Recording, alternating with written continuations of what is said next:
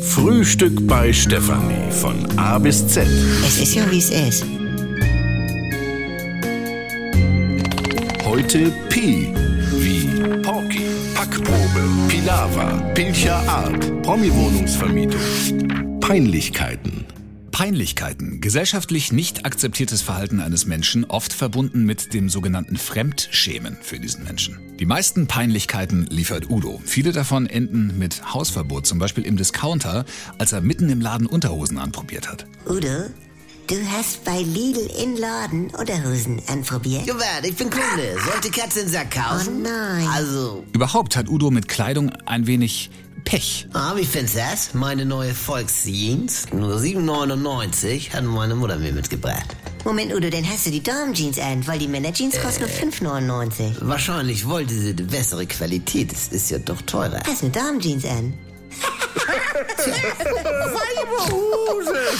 Also ich träume manchmal von Polizeikontrollen, wo ich aussteigen soll und dann nur Buschen und Unterhose andu. Ach, du kennst es auch? Oberpeinlich, ne? Wolltest du da auch nur Zigaretten holen? Nee, wie kommst du da denn auf? Ähm, also Ah. das ist auch...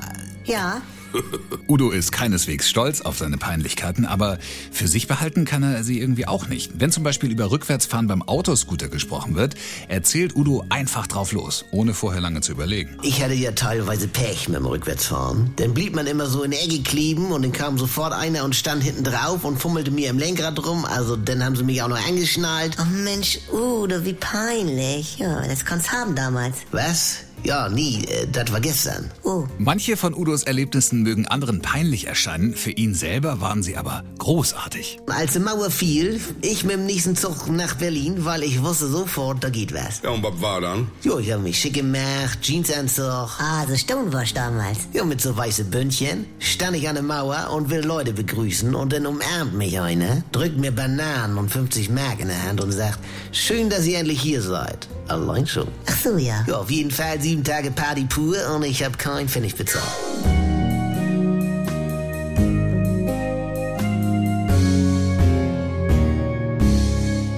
Wenn nix mehr geht. Also Sexualität ist nicht existent bei uns. Wenn Gegensätze sich doch nicht anziehen. Wir haben ja Wolke 7 und Hölle auf Erden. Und wenn aus Liebe Gleichgültigkeit wird. Hat dich da was von berührt? Nee, ehrlich gesagt nicht.